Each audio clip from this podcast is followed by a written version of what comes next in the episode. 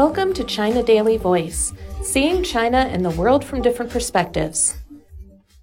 Detention limits flood havoc. Hebei province has made use of seven detention areas to effectively reduce floodwater pressure in the basin, a senior official from the provincial water authority said. The province witnessed 144 hours of heavy rainfall over the week, which stopped on Wednesday.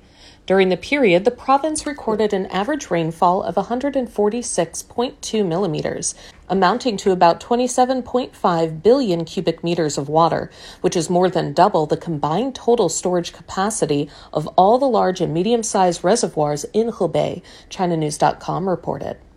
As of Wednesday, the province had diverted about 1.8 billion cubic meters of floodwater to detention areas, according to the Provincial Emergency Management Department. A detention basin is an area that is designed or designated for the temporary or permanent retention of floodwaters. These low lying areas include lakes, wetlands, farms, and even residential areas.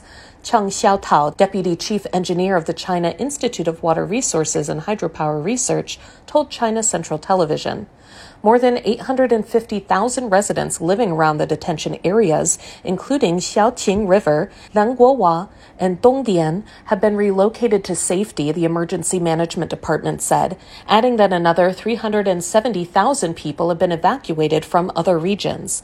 The flood detention areas that we used turned out to be effective. Li Na, deputy head of the Department of Water Resources of Hebei province, told CCTV on Wednesday night. In particular, two detention areas near Zhuozhou, which was still facing waterlogging on Thursday, have played an important role in retaining flood from a branch of the Daqing River. If it had not been for the two areas controlling floodwaters, the pressure on downstream flood control in Xiong'an and Tianjin would have been very heavy, she said. The provincial top leadership highlighted the importance of flood control by coordinating resources. We should strengthen the inspection of reservoirs, dams, and flood channels to comprehensively diffuse risks and ensure the safety of surrounding areas. Ni Yuefeng, secretary of Hebei Provincial Committee of the Communist Party of China, said during an inspection tour of Baoding on Tuesday. The floodwaters that have flowed into the detention areas will recede along their original path after the water level drops in major rivers, he added.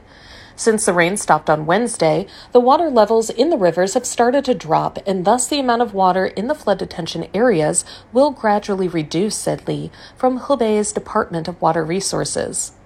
Some villages located in higher areas will see the waterline receding in about a week, while the water might take up to a month to retreat from low lying areas, Li said. The country will compensate for the civil losses suffered, including to crops, livestock, and housing, according to the regulations, Cheng said. For example, the cost of properties damaged in the detention areas due to flooding will be compensated about 70%, according to the interim measures for compensation in detention areas. That's all for today. This is Stephanie, and for more news and analysis, by the paper. Until next time.